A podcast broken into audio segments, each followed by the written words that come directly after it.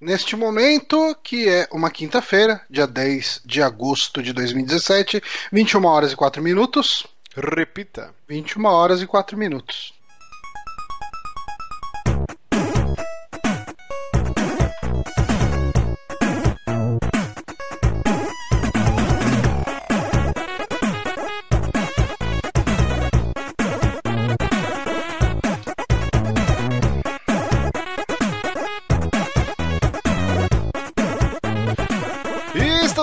Mais um saque aqui no Super Amigos, episódio número 122. Eu sou o Márcio Barrios e ele que está tomando uma taça de vinho e está com uma roupa. Não é uma- um agasalho normal. Meu querido Johnny Santos. Opa! E eu estou também com ele que está tendo sua companheira na testa sumindo a cada episódio, mas ainda lá, Guilherme Bonatti. Só- Só, mais, mais uns cinco meses ela vai embora. e estamos com ele que consegue ficar tão parado na câmera que eu pensei que tinha travado o vídeo dele, Honório Renato. Olá, e eu estou recebendo a companheira do Bonatti aqui no- perto do meu lábio e vocês vão me ver com, esse, com essa companheira por algum tempo. É herpes? Tá, tá migrando. Não, eu espero que seja uma espinha. Não, é, é herpes isso daí, Honório. Põe mais perto da Não, câmera é. pra gente ver aqui. Então sai daí, eu vou. vou pegar um band-aid ali. Ai, ai, que nojo, tenho nojo de herpes. Nem chegue perto de mim esse fim de semana. Mas é isso. Hoje, 10 de agosto, todo dia tem o quê? Tem uma merda. Mas por incrença que parível, hoje Eu, eu, achei, eu achei uma merda melhor do que a que o Honori achou. Hum, Porque o Honori tinha achado uma merda que era um dia de alguém. Era uma merda muito merda. Bem Era uma merda. merda muito merda, então que era uma merda que nem dava pra, com- pra, pra comentar, porque a gente não ia conseguir desenvolver o assunto. Mas eu achei em 1519, Fernão de Magalhães parte de Sevilha para sua viagem de circunnavegação. Foi o primeiro cara que navegou ao redor do globo. Que fez a viagem ao redor do globo, cara. E, e- e devia ser uma parada muito treta, né? De Mas fazer. como ele fez isso se a Terra é plana? Ah, não, ele, ele mentiu. Ele começou ele a mentirada toda. Ele mentiu pra porque a galera não ia ter como provar o contrário.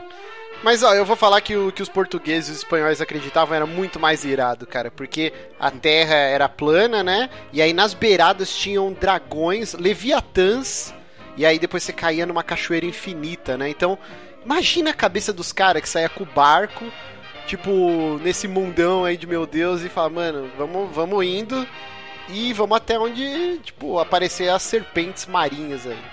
E aí os caras ver qual é que encontraram é disso. o Brasil.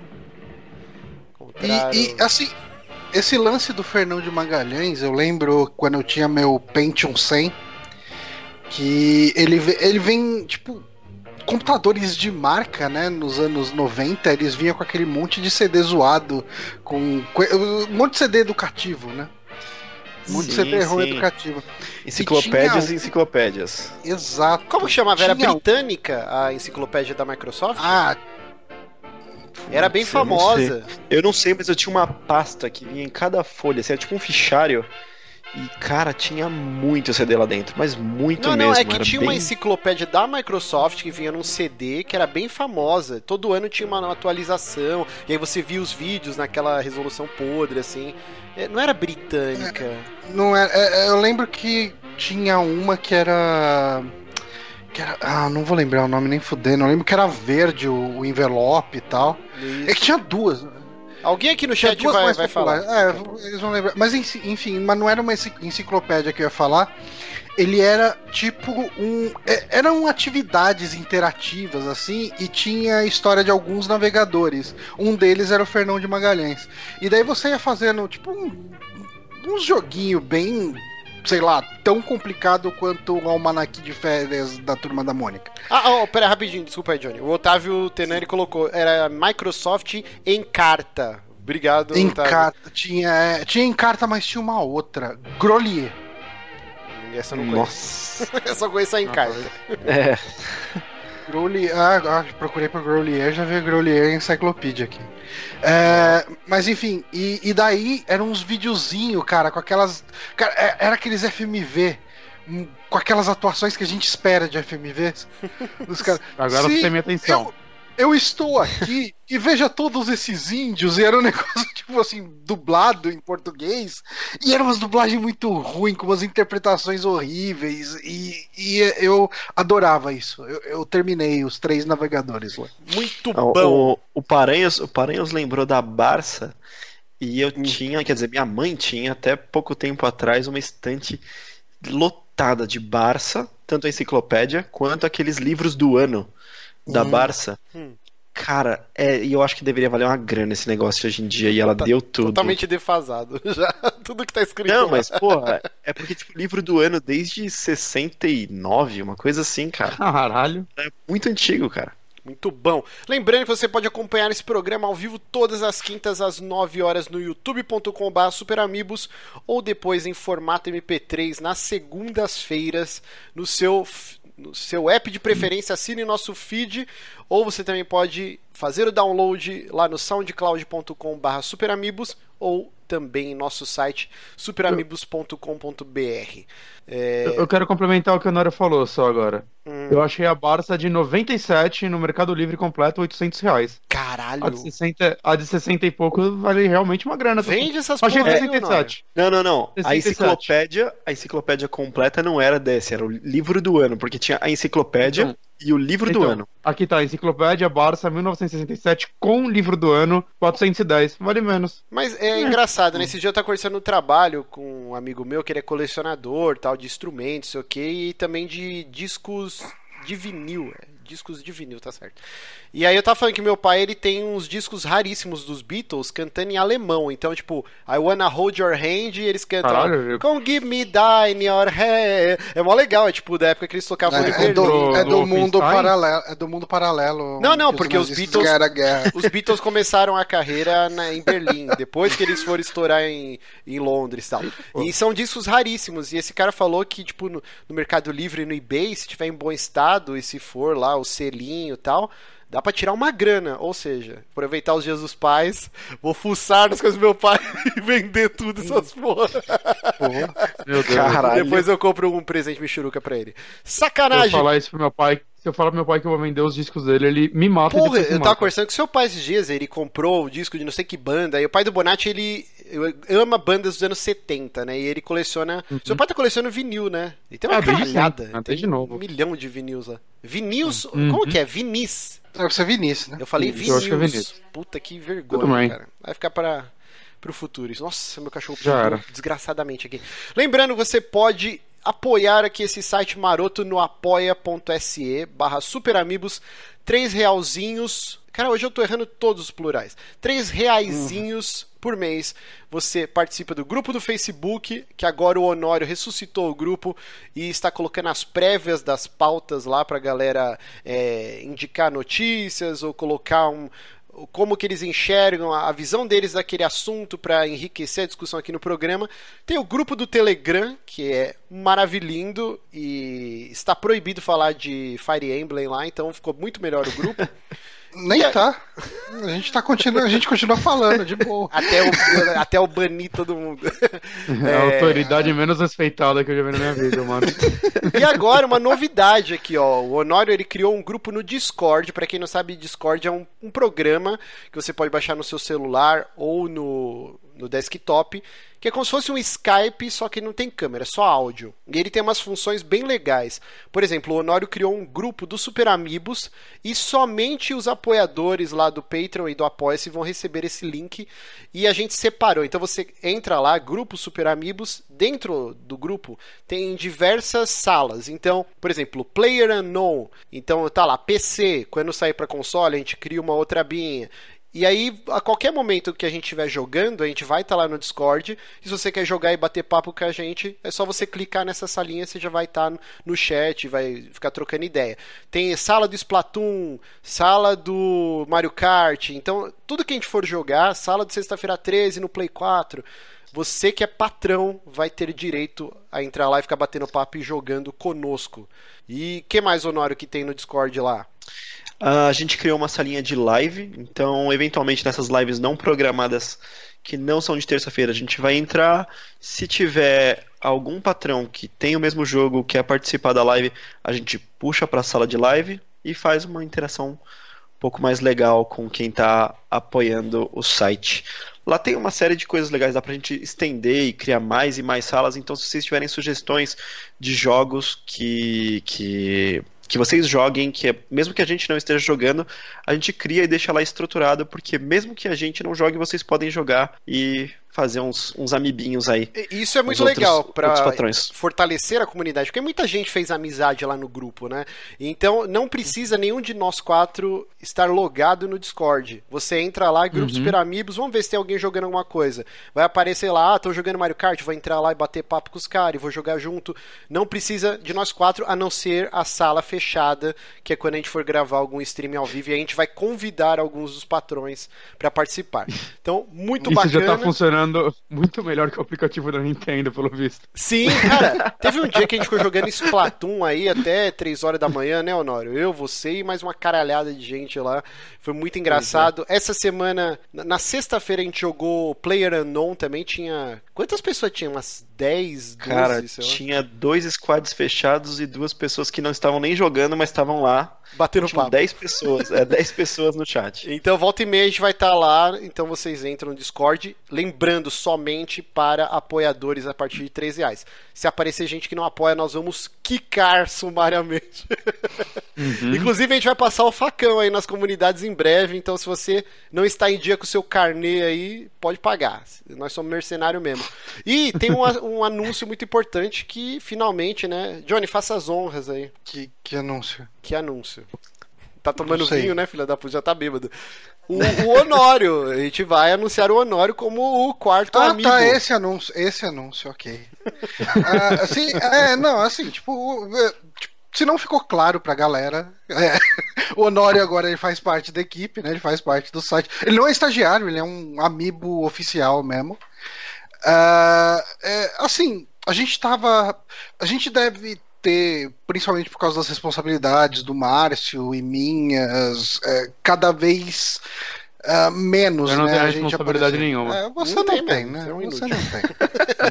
Mas, ah, sei lá, por causa de trampo e várias coisas, eu e o Márcio, assim, tipo, a gente tava falando, puta, cara, tipo, tá começando a pegar, né? Talvez vai ter dia que não vai dar pra gravar. Então, assim, por enquanto, todas as vezes que não rolou pro Márcio, eu falo, não, eu toco aqui a gravação, a gente vai, pá, a gente.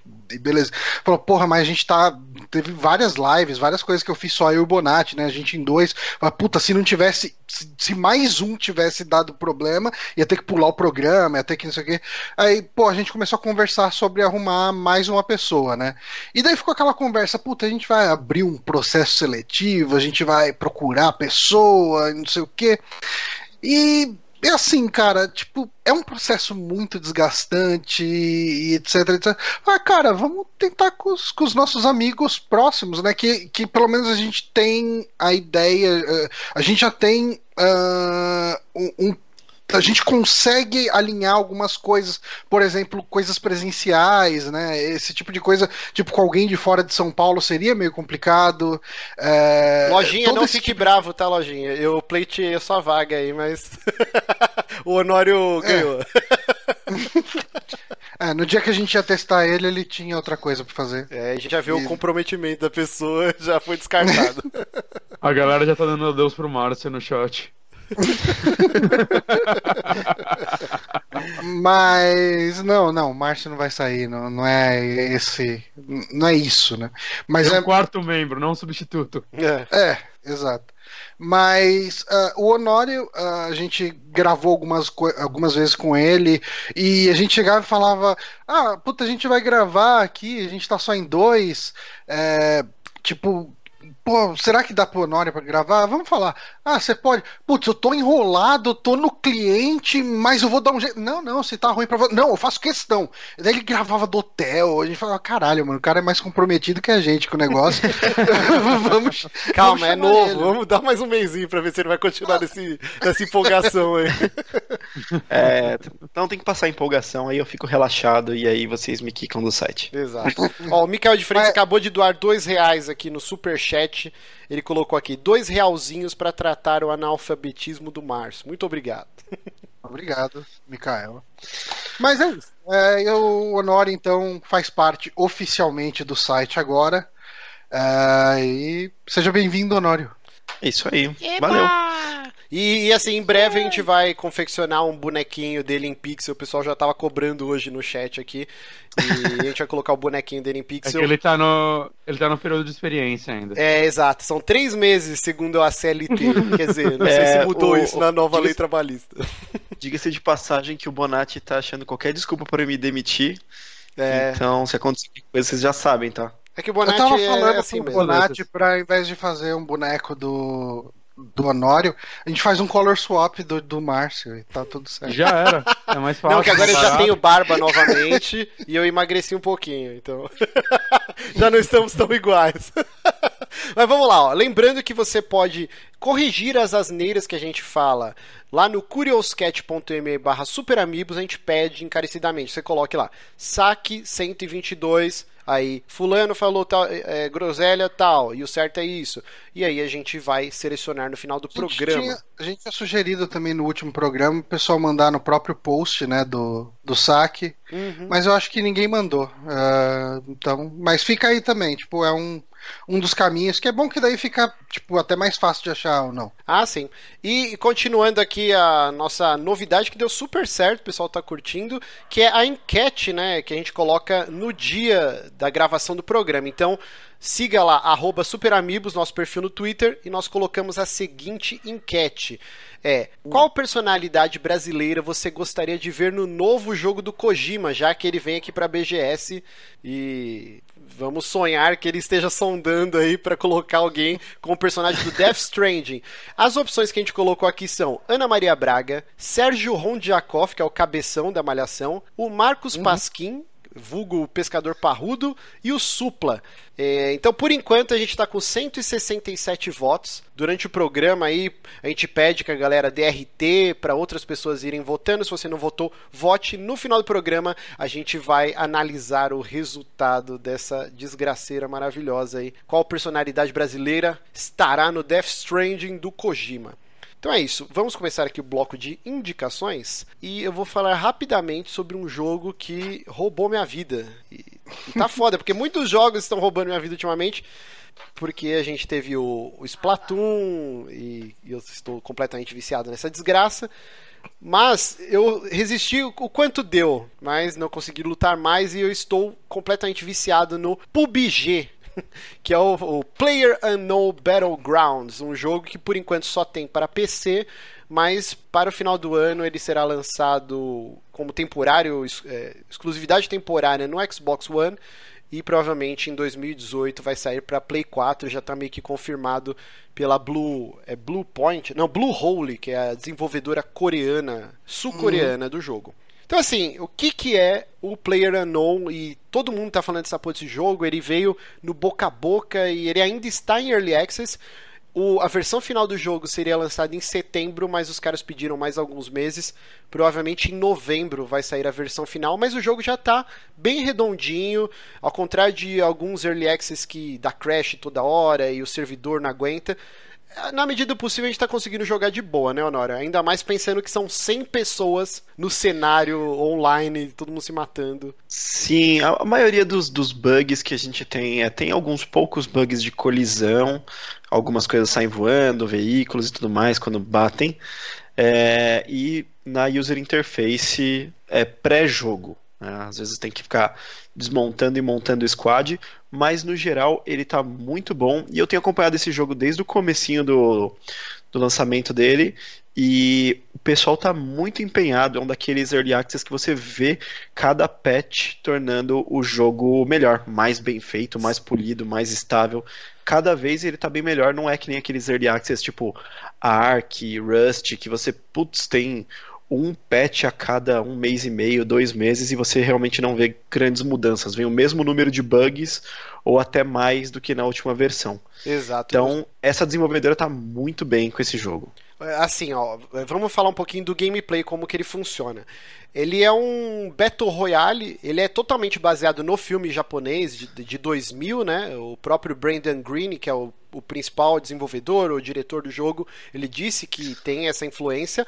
É, esse cara, ele tem uma história muito curiosa, que ele morou durante algum tempo aqui no Brasil, na cidade de Varginha, tipo lá em Minas, né? E ele era Caralho. fotógrafo, web designer, assistia 4 e depois ele acabou voltando para os Estados Unidos. Em 2000 e pouquinho, ele desenvolveu um mod pro Arma 2, que era essa primeira versão do Battle Royale. E fez muito sucesso na comunidade modder e tal. E esse cara ele acabou sendo contratado pela Sony para trabalhar como um, consultor naquele H1Z1, que era o, o jogo praticamente o DayZ da Sony, né?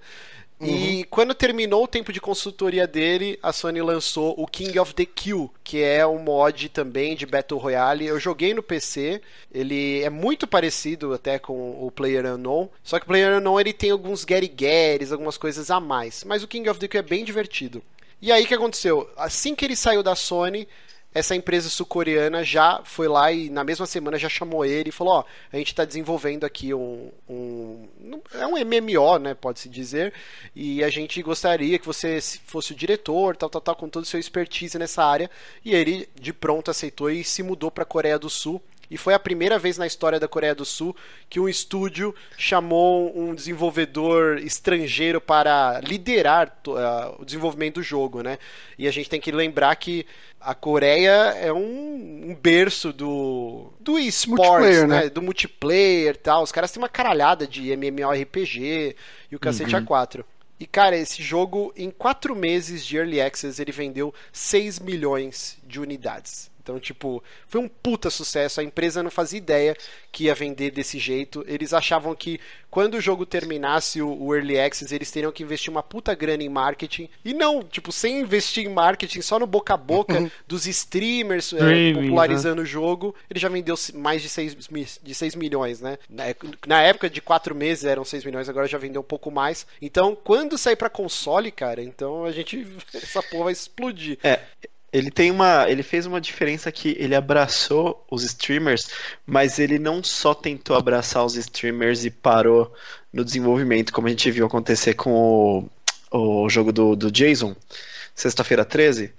Então ele cresceu muito com os streamers, todos eles estão jogando e tem.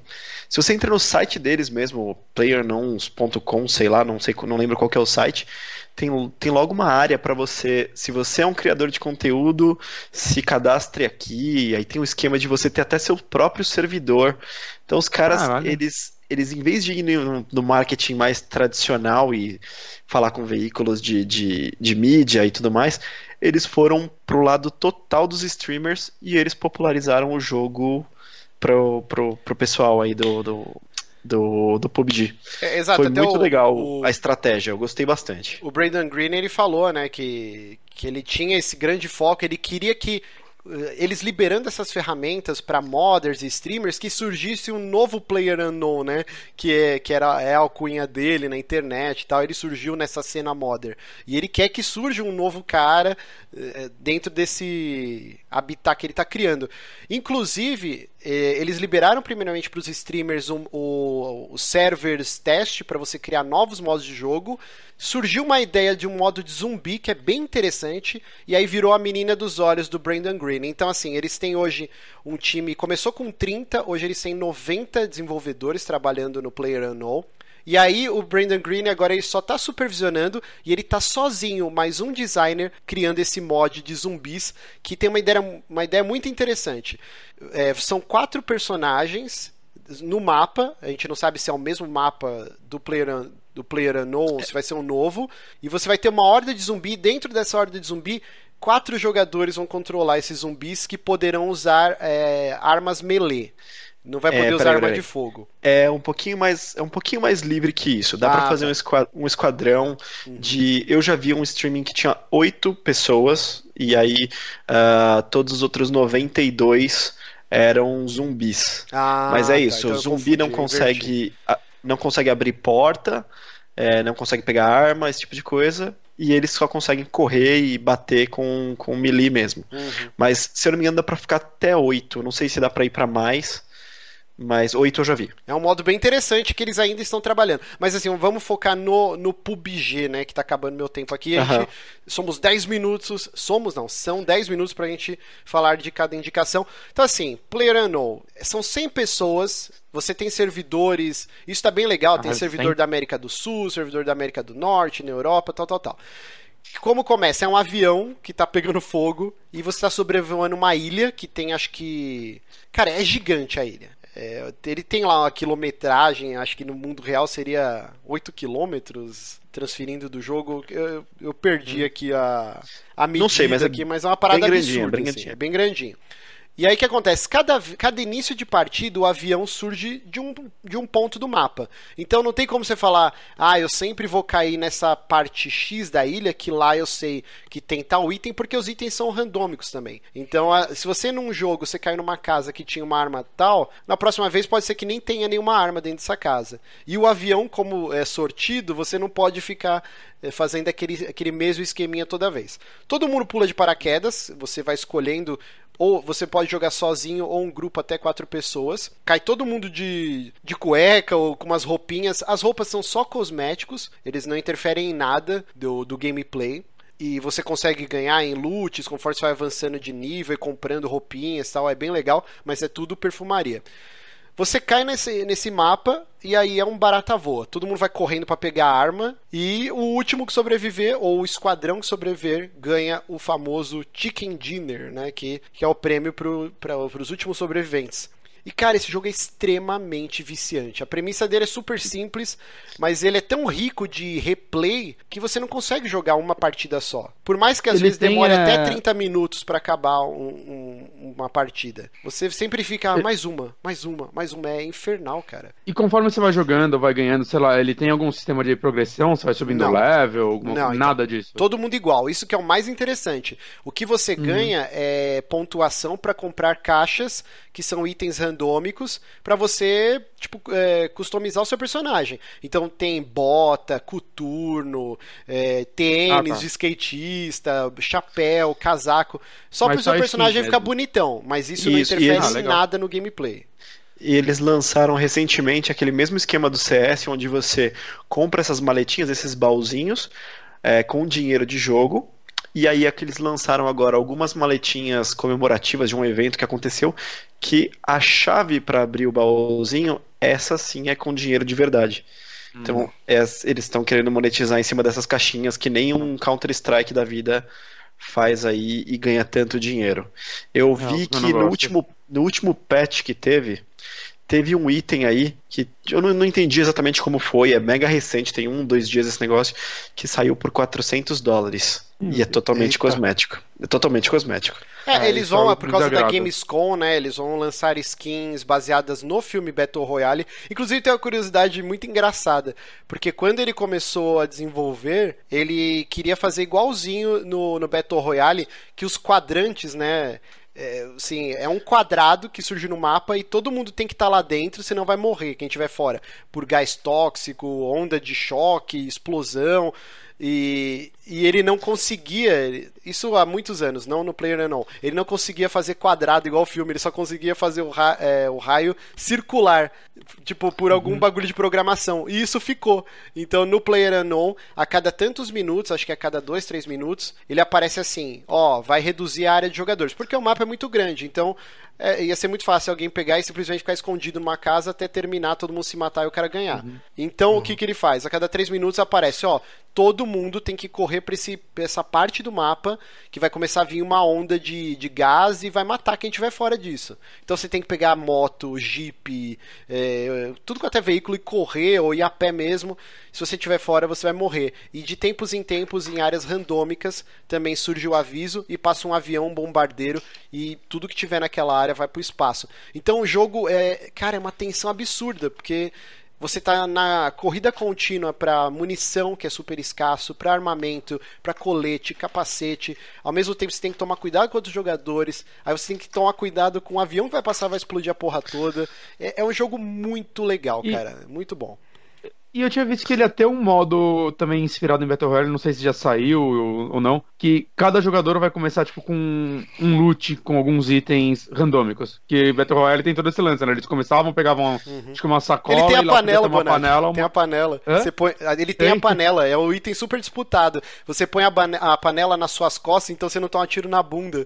Tipo, Caralho. é muito bom a panela, cara. Então, é a mas única, esse é a única lance coisa de modo... que tanca tiro.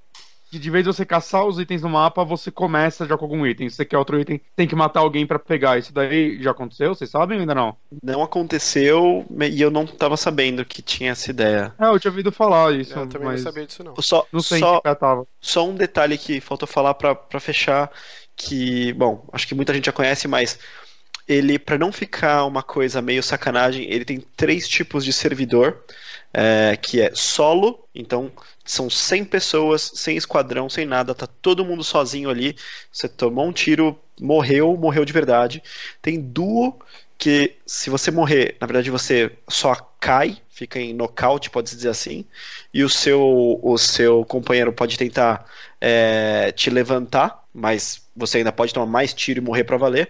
E tem o squad, que são até quatro pessoas num esquadrão.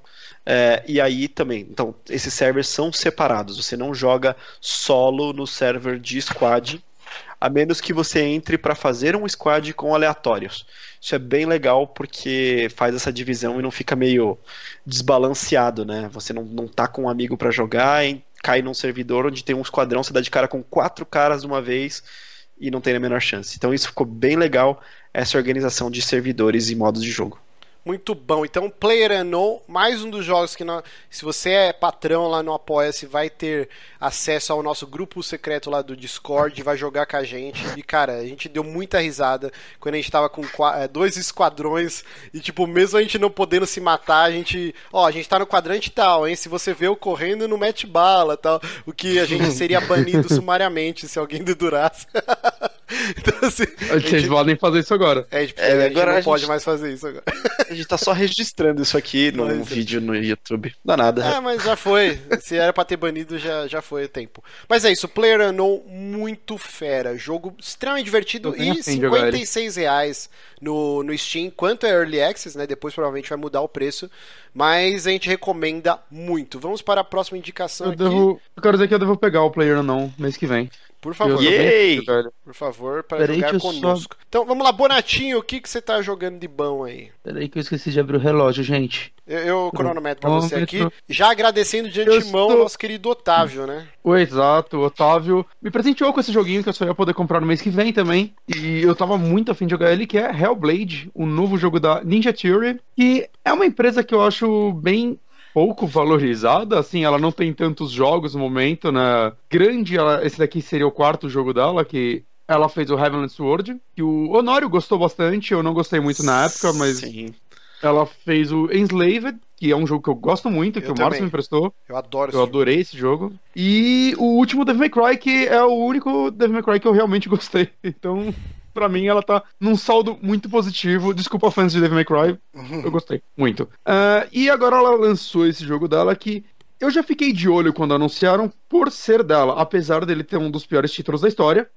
Mas eu comecei a ver os making offs dele há um bom tempo e tal, que eles começaram a soltar, e eu acho que é um jogo que tinha umas ideias muito boas, saca? Ele, a ideia deles era ser um indie AAA, é como eles estavam dizendo. Ele parece que foi desenvolvido, pelo que eu pesquisei, talvez alguém me corrija, por 13 pessoas. Ele teve um orçamento baixo e tudo mais, só que eles queriam que ele tivesse o acabamento de um jogo AAA. É, o foco deles em fazer isso era porque eles queriam fazer um jogo focado em, em alguns tipos de experiência que eles acham que se ele fosse tivesse um orçamento muito maior que isso, ele teria que ser vendido a 60 dólares, ele teria que vender X número de cópias para se pagar e tudo mais. Isso era perigoso, eles queriam explorar um mercado que pouca gente está explorando, que esse jogo saiu a 30 dólares. Ele saiu metade do preço de um AAA. Aqui no Brasil ele está a 55 reais no Steam e 90 e pouco na PSN, porque PSN.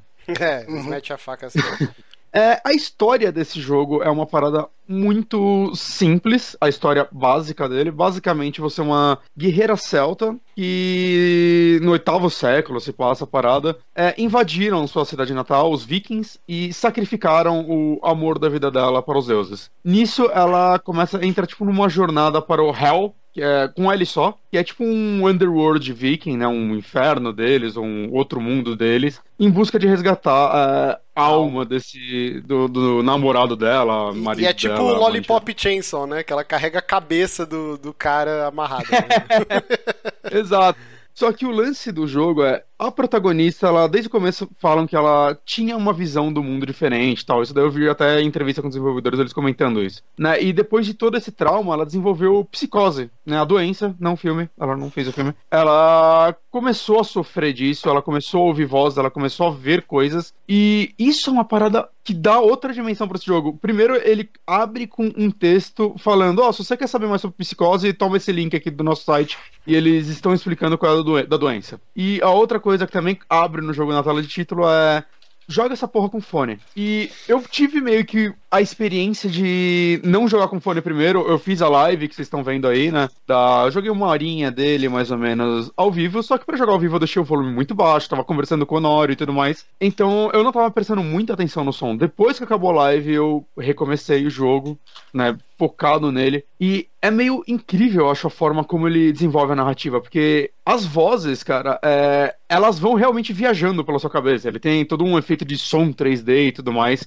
né? Que sei lá, eu nunca vi ser feito assim. É, é uma parada que tem uma dimensão muito única para ele. Parece que as vozes estão falando com você e não com o jogador, né? Não com o, Otávio, o personagem. O Otávio tava falando que tem que jogar de fone, que é tipo outra Cara, imersão, outra experiência. Exato, tá? É uma experiência meio única, assim. É, e isso também é interessante porque o jogo não tem um tutorial base de, vai, prompt de comando. Esse comecinho mesmo que vocês estão vendo no vídeo agora, provavelmente um pouco depois por causa do delay e tudo mais, é, eu não olhei pra runa, saca? Depois eu descobri que se você aperta o, o R2 no controle do Play 2, Play 3, todos Play, na verdade, é, você dá o foco na imagem. Né? E esse foco é muito importante para você interagir com as coisas normais. As vozes na sua cabeça, elas falam para você, tente se focar, tente se focar, né? Não aparece o comando na tela, né? E isso é interessante, jogo não é tem muito... HUD, né? Não tem HUD. Não tem. E o jogo é muito corajoso, assim. Eu até tava comentando na live, eu comentei com o Honório, cara, começou o combate e o jogo não tá falando o que fazer, saca? Eu tô imaginando um monte de gente parada e apanhando, porque caralho, mas como tão perto. ele teve a coragem de, tipo, não, começou o combate, cara, aperta os botões aí e é. descobre. Ele tem todo um hum. sistema de combos muito legal ainda, deixa, cara. Que deixa eu só fazer um. Só... Deixa eu só Opa. fazer um adendo, que tem uma coisa muito tá legal, tá que é assim. Também, né? É, eu tô, eu tô jogando também, putz, pro jogaço. E o, o Bonatti falou das vozes. É muito louco, que assim, todas as vozes são da protagonista. E uma tá uhum. falando por cima da outra, e elas têm opiniões diferentes sobre o que você tem que fazer. Exato. E algumas vozes te ajudam a tomar a decisão, então essa é a maneira de rolar o tutorial, de falar o que fazer. Uhum. É, uma dá a dica de uh, atrás de você, e aí você consegue desviar do inimigo. Outra só fala, ah, você vai morrer, e tipo, é toda desesperada. Então, ela tem diversas personalidades falando dentro da cabeça dela, e você tem que prestar bastante atenção nas vozes. Que esse é todo, todo o diferencial do jogo. E é muito legal, porque quando você tá com fone, você escuta uma no, no seu ouvido direito, outra no, falando pela esquerda, de repente uma tá mais agressiva, e você escuta, sei lá, umas três, quatro vozes se misturando ao mesmo tempo. E é isso que é o diferencial desse jogo para mim. Não, ele tem mais um é, diferencial é... que é muito foda também, que é o lance que ela tem tipo uma gangrena, sei lá, um, uma coisa na mão. E conforme uhum. você vai morrendo, ele vai subindo pro braço, né? E o jogo tem permadeath. Se você morrer muitas vezes, ele pode até deletar o seu save, né? E tipo, a galera tava então... falando, caralho, se fosse o Kojima que tinha inventado isso, não ia enaltecer. E aí, por causa que é um jogo indie, entre aspas, tava uma galera reclamando, né? Então, é. isso é uma parada que depois eu vi que não tinha o permadeath de verdade, e aí eu não achei nenhuma confirmação. Algumas pessoas falam que tem, outras que é. não tem. Eu não é. vi ninguém que tenha sofrido o permadeath. Você chegou a pesquisar isso, o, o Eu pesquisei, eu pesquisei e é o seguinte. É, assim, também não tenho a confirmação porque eu não tentei nisso, mas assim, ó, se você ficar morrendo no mesmo lugar, teve um, tem um vídeo de um cara fazendo um teste que ele morreu 50 vezes nos mesmos inimigos e não teve permadeath, ele não perdeu, o negócio não subiu acima do, do cotovelo aqui, né, da, da, da protagonista. Hum. Aparentemente, e aí também não tinha confirmação até ontem, que foi quando eu pesquisei isso, se você morrer em diversos pontos diferentes do jogo, pode ter o permadeath. Hum. Então não é numa mesma batalha e você fica morrendo, morrendo, morrendo, perdeu, vai começar do zero. É, mas também, assim, nada confirmado porque ninguém ainda postou nada provando, falando é assim que acontece o permadeath. Então eu tô achando que é só um H mesmo, não tenho certeza é, se que é. eu vi uma notícia que os desenvolvedores falaram que tinham soltado essa para pegar jornalista que não tava analisando o jogo direito. tipo, pra dar uma zoada. Então, e eu realmente não achei a confirmação. E eu jogando também, não fiquei morrendo de propósito, saca? Eu só morri uma vez por enquanto no jogo. E foi num puzzle, na verdade. Então, não, não, não sei dizer. É, o Honório comentou também um pouco do combate, né? Que é uma parada bem interessante, porque quando o jogo começaram a vazar os vídeos de combate, eu meio que me recusei a ver. Eu vi os primeiros vídeos de desenvolvimento, eu falei, ok, isso aqui tá muito interessante, eu não quero spoiler nada, eu quero jogar esse jogo completamente cru, saca? E. Mas eu vi muita gente comentando, puta, o combate parece o combate de Rise, aquele jogo de Xbox, lá, o Song of Home é, sem é, Quick Time Event. E eu acho que quem tá falando isso provavelmente não jogou Rise. E assim, é, é, muito diferente, saca? Tipo, eu entendo talvez visualmente parecer, só que, parafraseando um pouco o que o Jim Starlin falou, né? E eu concordei com ele, é. Até pelo lance do ângulo da câmera, da forma como o combate funciona, ele é um combate muito pessoal. Parece que cada inimigo é uma é, é uma luta, tipo, é um mano a mano, assim.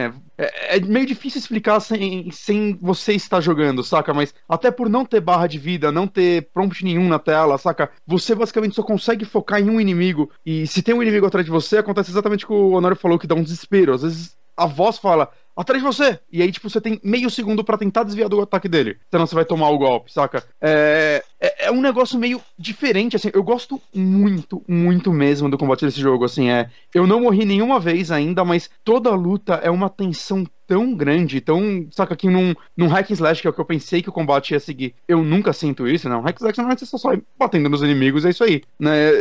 É um combate lento, ele tem um sistema de combos que eu ainda tô explorando ele, saca? Porque ele basicamente tem três botões de ataque, né? O quadrado é um ataque rápido, o triângulo dá um ataque mais forte e o bolinha é, dá um chute. Só que as combinações desses ataques parecem. É gigante, assim. Você, quadrado, quadrado, triângulo, quadrado, eu descobri que você dá uma fincada com a espada de costas no, no personagem. E se você apertar o chute, você dá uma bica para ele pra longe. Você voltar a atacar, ela vai puxar a espada e emendar no outro combo, saca? É, é meio complexo, mas intuitivo ao mesmo tempo. E outros botões fazem algumas outras coisas, tipo, desde a defesa, que você pode dar parry, tem o botão da corrida, que ela vai, tipo, correr na direção do inimigo, cada botão ela vai poder fazer alguma coisa específica, saca? Então, é um combate bem gostoso, ele vai te colocando inimigos diferentes no decorrer do jogo, né? Inimigos com escudo ou com armas diferentes, mais rápidos, né? Eu joguei ele. Eu tô com umas 4 horas de jogo, eu acho. Eu enfrentei já um chefe, eu devo estar chegando no segundo. A luta com o chefe é muito legal também, é muito tensa. Eu quase morri diversas vezes nela. Pede que você entenda padrões e estratégia. O que é uma coisa que eu achei meio incrível, porque o tempo todo eles falaram que o jogo não, é, não ia ser focado em combate. Realmente não é, saca? O, o combate é, sei lá, 30, 40% do jogo no máximo. Né? O resto é exploração, puzzles, que são puzzles bem simples e tudo mais. Só que mesmo assim eles conseguiram pegar um combate bem gostoso, assim, criar um combate que eu não. Eu pensei que ia ser mais simples. É bem difícil acertar tanto no combate quanto no puzzle é, num, num, mesmo jogo, né? Especialmente um jogo que não é um AAA e tudo mais. O uhum. puzzle tem muita coisa é, de perspectiva, de ilusão, de uhum. coisa que você tem que se colocar numa uma perspectiva muito específica para você formar uma runa. É, é, é, muito difícil explicar esse tipo de uhum. coisa. Se vocês derem uma olhada no stream é, que o Bonatti fez, vai, vai dar para ter uma, uma visão melhor mas o puzzle é uma das coisas que tem mais me. Além da história, né? Mas é, que tem mais me mantido jogando. Eu joguei mais ou menos umas quatro horinhas também e cara, tem uns puzzles muito divertidos e eu demorei muito, tipo uhum. umas duas horas para sacar exatamente como é que estava acontecendo o puzzle, porque tinha umas coisas que para mim eram completamente aleatórias, mas se você prestar atenção em cada detalhe, nada, é. Nada é aleatório, assim, uhum. sabe? Muito detalhe. É, muito outra bom. coisa só, é, eu acho que esse jogo, por enquanto, é, no quesito dublagem, é a que mais me chamou a atenção neste ano. Só que eu tô gostando muito de todas as dublagens desse jogo, a interpretação. Eu não vi quem é a atriz que fez a, protagonista, né? Mas ela não é a única personagem do jogo a falar, né? A ter voz, né? Você vai encontrando as runas, que eles vão falando coisas sobre a mitologia viking. E você vê que o jogo é toda uma analogia, né? Tanto sobre a mitologia viking, quanto a, a celta, quanto é, coisas de psicose, depressão e esse tipo de coisa. E eu vi que, para fazer o jogo, eles, tipo, entraram em contato com doutores mesmo, médicos, universidades, que ajudaram diretamente no desenvolvimento no, do personagem, da narrativa, né? Eu vi até que um. O Welcome é, Trust, que é um, uma fundação e tal para essas coisas, ajudou no negócio, divulgou o jogo na página deles, explicando por que eles quiseram dar todo o suporte deles ao jogo, né? Que como ele. A parte de psicose dele é realmente bem acurada, saca? É uma parada, que é uma parada bem interessante. Eu quero muito saber para onde essa história vai, porque eu tô conseguindo, pelo menos na minha cabeça, tirar meio que uma analogia de basicamente todos os pontos que o jogo tá me apresentando, saca? Tem uma ideia da duração do jogo? Uma média de 8 horas. Ai, o que é até mais do que eu esperava, né? Quando é, eles falaram difícil, que eles iam fazer um né? jogo. No difícil eles falam que é 8 horas. Se jogar normal é, É. um pouquinho mais rápido, assim. Muito É, então, bom. é um tempo ok. Por enquanto, Mas ele é exclusivo nos consoles de Play 4, Play 4. e saiu também pra PC, né? E eu, Eu- acho eu não difícil sei se sair vai pra sair. Xbox. Viu? É, não tem nada anunciado pra Xbox, não. Acho que a Sony deve ter dado algum suporte no marketing, E, alguma e coisa. triste, do... né? O desenvolvedor, o diretor do jogo, ele saiu da Ninja Theory, né? Logo. Saiu? Não cheguei é, a ver isso. Saiu, Caramba. saiu a notícia aí faz um, um mêsinho. Posso estar falando uma grande groselha, corrija lá no curioscat.me Amigos, mas eu tenho quase Uhum. certeza que ele saiu da empresa. E, e, assim, eu assino a Game Informer, né? Então veio uma Uhum. puta entrevista com o cara. Eles fizeram o mês inteiro com, com, entre, com trechos, é um vídeo entrevistando ele sobre o jogo tal. O cara super empolgado, todo o lance Uhum. de tentar fazer um AAA indie, e o cara sai da empresa. tipo, Ah, tem, tem só mais uma coisinha que eu quero falar, é, que eu acho que eu, isso daí é até uma opinião que eu queria tirar até do Márcio e tal, que jogou outros jogos deles. Uma coisa que eu não vejo ninguém comparar na Ninja Theory é a parte de expressão facial deles, que pelo menos desde o Enslaved me chama a atenção, assim, é, cara, é, pra mim é nível Naughty Dog, assim, é, é muito, os personagens são muito expressivos, eles passam muito sentimento desde com olhar e gestos, saca? E o Ninja Blade, oh, Ninja Blade, caramba, o, o Hellblade, ele elevou isso, né, pra essa geração, cara. E, e reparem isso, é muito, muito bem feito, assim. Nesse jogo, principalmente, porque a personagem não fala tanto, ela tá ouvindo vozes e dão closes na cara dela. Eu acho tão bem feito o trabalho que essa equipe faz com isso. E não, eles são foda. eu espero que ela eu espero que eles continuem se rumando esse caminho de jogos menores, independentes, sem, sem ter que fazer, saca? Devil May Cry é legal, é, mas putz, eu, eu prefiro tão mais eles criando experiências deles, que claramente é o ponto forte deles, né? Slaved é excelente. Muito bom. Hellblade com certeza. Senua. Não, é Hellblade Senua's Sacrifice. Então vamos para a última indicação aqui que estamos correndo. Vamos lá. Johnny, o que, que você fez de bom? Não, não, você aqui, tem os seus porque 10 pra não minutos. vamos, vamos, vamos correr então. É, eu assisti o Dunkirk, né, que é o filme novo do Nolan. ah, e gostei bastante, cara. Tipo, ele é um filme que ele meio que faz uma narrativa da Operação Dínamo, né, que foi a evacuação das tropas inglesas e de parte das tropas francesas Pera aí, rapidinho. de rapidinho. lá. A voz do A Johnny, voz do tá Johnny, Johnny, você tá possuído por um demônio? É, você tomou L ao contrário O aí, que cara. aconteceu com a sua voz, cara? Talvez, não sei, ainda tá ruim? Eu pensei que era só pra mim, tava meio. Mano, eu comecei a ficar preocupado, tipo, e aí, eu assisti o Dunkirk. Cara, eu pensei que você tava zoando. A sua voz tá muito engraçada, cara. Fala aí, Johnny. É, eu não sei, eu não sei o que eu posso fazer.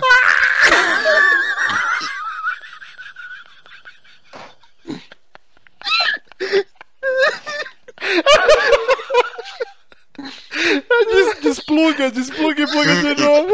O Bonatti tá morrendo. Eu não sei o que posso fazer. Lê a Bíblia, Johnny, por favor, cara. Ai, caralho. Tá muito bom, cara. Deve ter dado alguma coisa de software no seu áudio. Parece Fala de novo, edição fala de novo. Por favor, não para. Não, não dá pra fazer nada. Ai, caralho, mano, o que tá acontecendo, velho? Como que a voz dele do nada ficou assim, velho? Ele tá zoando, ele tá zoando, certeza. Ó, enquanto o Johnny não volta, tá todo mundo Pra ver se melhora. Ah, perguntando o que, que eu tô melhore, tomando aqui, que se era melhore. biotônico fontora, baunilha. Não, a minha esposa me trouxe hoje, é um mini vinho do Porto, cara. Uma delícia. Oi, Ah, Oi, Johnny. ainda, ainda tá zoado? Não, mas vai, mete bala. Só liga a câmera. Não, não vai dar, tentou cara, tirar e colocar-. Dá Você sim, tentou dá tirar sim. e colocar o mic do, do, do Deixa eu tentar USB? isso, peraí. Tá zoado ainda? Não, agora tá Não, voltou. perfeito. Ah, merda. Mas liga a Ah, câmera. era, é, o- é o USB mesmo que tá cagado. Cara, que engraçado. Depois, por favor, assista o Tá, liguei a câmera aqui. Nossa, Depois você escuta no- na gravação. mano do céu, velho.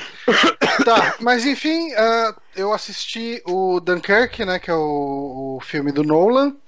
Ah, ele é um filme que fala sobre a Operação Dínamo, né, que foi a evacuação das tropas inglesas e parte das tropas francesas ali na cidade de Dunkerque.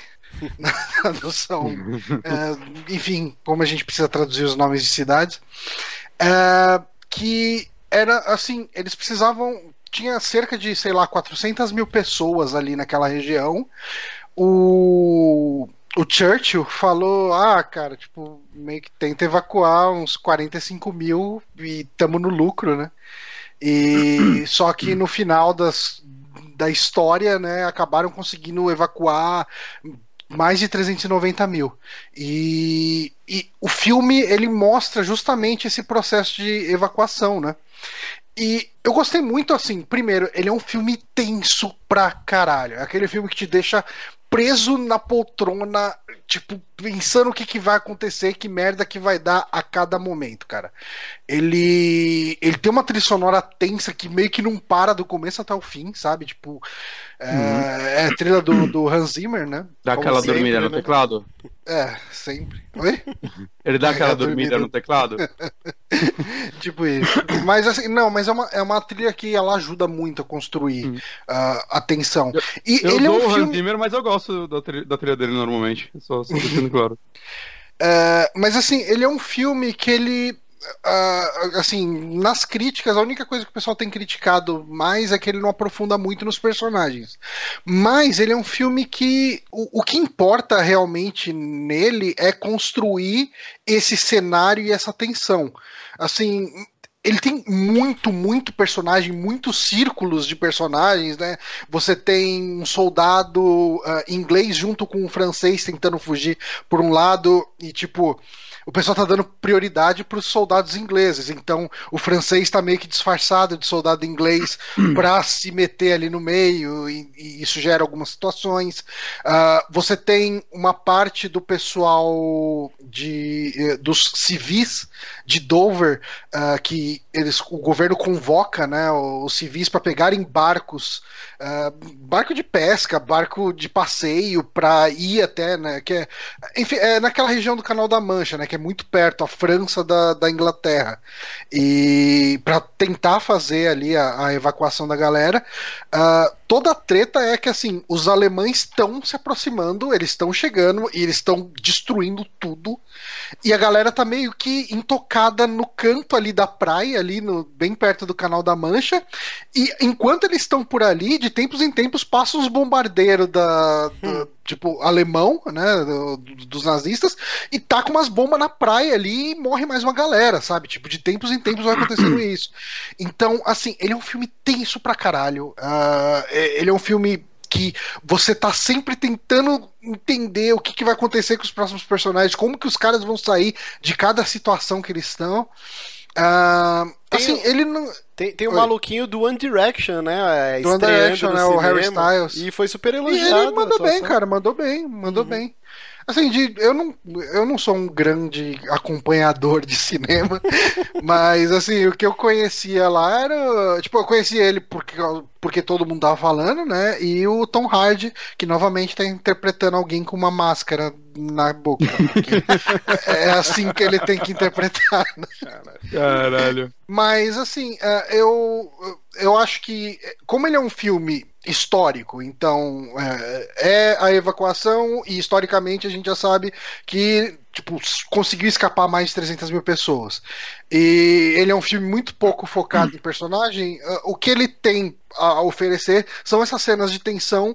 E se eu entregar essas cenas de tensão, eu vou entregar muito do filme. Então, assim, uhum. o que eu posso falar é vá ver que ele é assim é um filme com muito muito efeito prático muito pouco efeito uh, de CG ah, e coisas do tipo. As explosões os tiros são é tudo o... muito cru sabe e... Não, não, é sempre que ele faz isso, mas o, o, Nolan ele costuma gostar que as coisas funcionem, né? No próprio Batman ele fez questão que o carro funcionasse, coisas do tipo, uhum. né? Ele não apela pra CG pra tudo, isso é uma coisa que eu gosto nele. Isso é uma coisa que eu vi no Overloader, né? O Teixeira comentando, e eu concordo com ele depois de ver o filme, que, assim, quando a gente tá. A gente tá acostumado a ver cinema de ação e a gente vê aquelas explosões lindas, do hum. Michael Bay e tal, fudidona, e tiros, né? Aquela coisa meio plástica de barulhões e tal. E como esse filme ele é muito mais real, ele acaba sendo muito mais assustador nesse ponto. Porque a explosão é aquela explosão seca. Pff, sabe, tipo, aquela poeira preta levantando e você vê, tipo, os caras que tomaram a bomba naquele momento não levanta, tipo, não, ele não tem aquela violência gore, tipo, o cara não cai no chão, segura o estômago, ah, meu não, Deus, eu não acredito, morreu. Não, Isso, você, o, o cara que toma o tiro, é, ele toma o tiro e cai, sabe? E, e na escala é resgate assustador, na escala resgate do soldado Ryan e Rambo, onde ele fica? Caralho, que ah, comparação. É, é, tipo, muito. Tipo, é muito menos ainda do que o. Ainda muito menos, uh, como você diz? É, plástico do que Soldado Ryan, sabe? Tipo, que pra mim é, muito é, o, mais... é o melhor filme de guerra já feito, para mim, Resgate do Soldado Ryan, cara. Então, tipo... o Resgate do Soldado Ryan ele é um filme de personagens, né? É tipo. Sim você meio que se envolve com aquele grupo de, de, de soldados e como aquela missão filha da puta zoou eles, tipo, eh, sabe, um monte de gente morreu para salvar um cara e tudo isso é questionado. Eu adoro o Resgate do Soldado Ryan. Mas Foi esse ótimo. é um filme diferente, sabe? A, a, pegada dele é muito diferente, ao mesmo tempo que ele faz uma coisa nova, ao mesmo tempo que, que ele consegue acertar muito nisso, sabe? Tipo, é quase é um documentário em forma de filme, assim.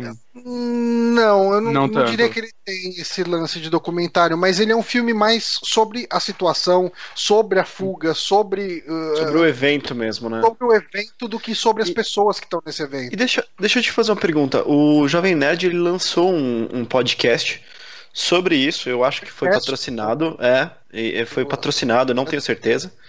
É tipo um é programa de rádio, mas em MP3, não é? É, tipo isso, tipo isso. e... Só que eu não quis, apesar deles falarem logo no começo do programa, ah, você pode escutar se você não. Uh, mesmo se você não viu o filme, porque a história não tem spoiler e tudo mais, como eu não conheço esse trecho da história, eu vou ver o filme primeiro, então eu nem ouvi o podcast. É, eu também Chegou a, a, ouvir o podcast? Porque eles falaram, fizeram uma puta propaganda que complementava muito a história e tal. Hum, não, não ouvi, mas eu fiquei curioso. Faz muito tempo que eu não ouço Nerdcast, deve fazer um ano que eu não ouço.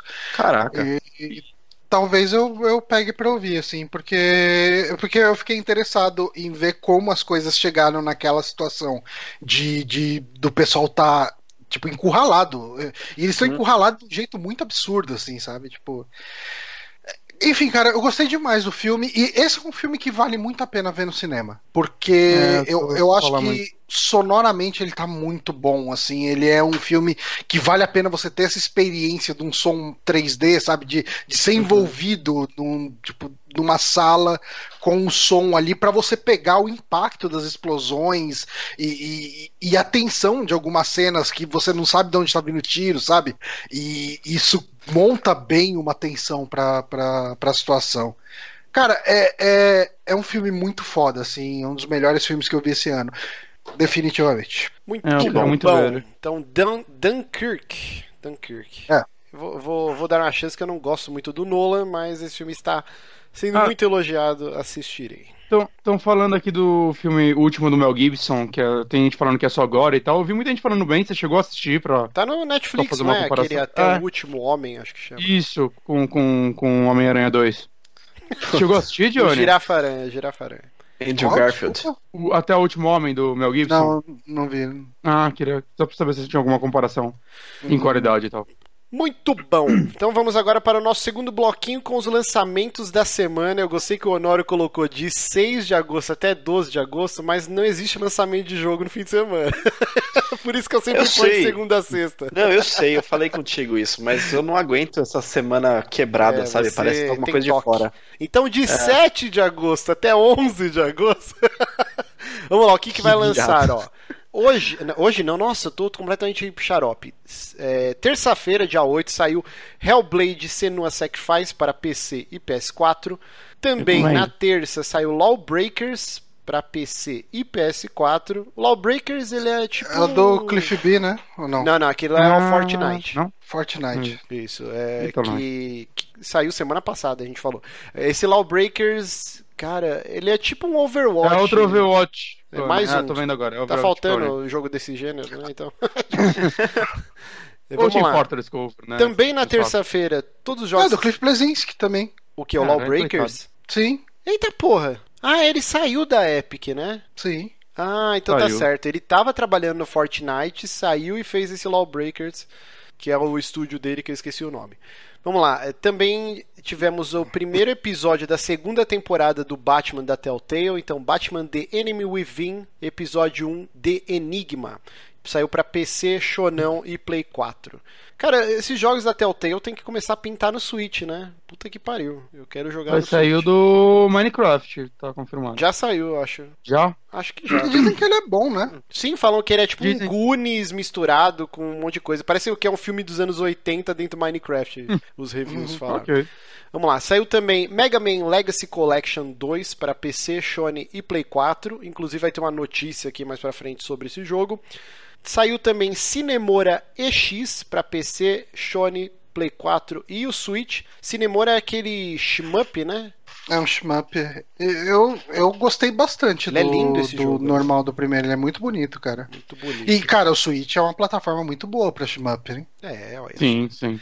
E o último lançamento aqui, Sudden Strike 4 para pra PC e Play 4. Eu não faço ideia o que, que é esse jogo. aqui. Eu, Eu, também eu não. chuto tirinho também, mas eu vou ver aqui. Tirinho de nave. É, tem cara de. É. Sudden Strike parece tiro. Mas tiro de- não é, eu tava bem errado.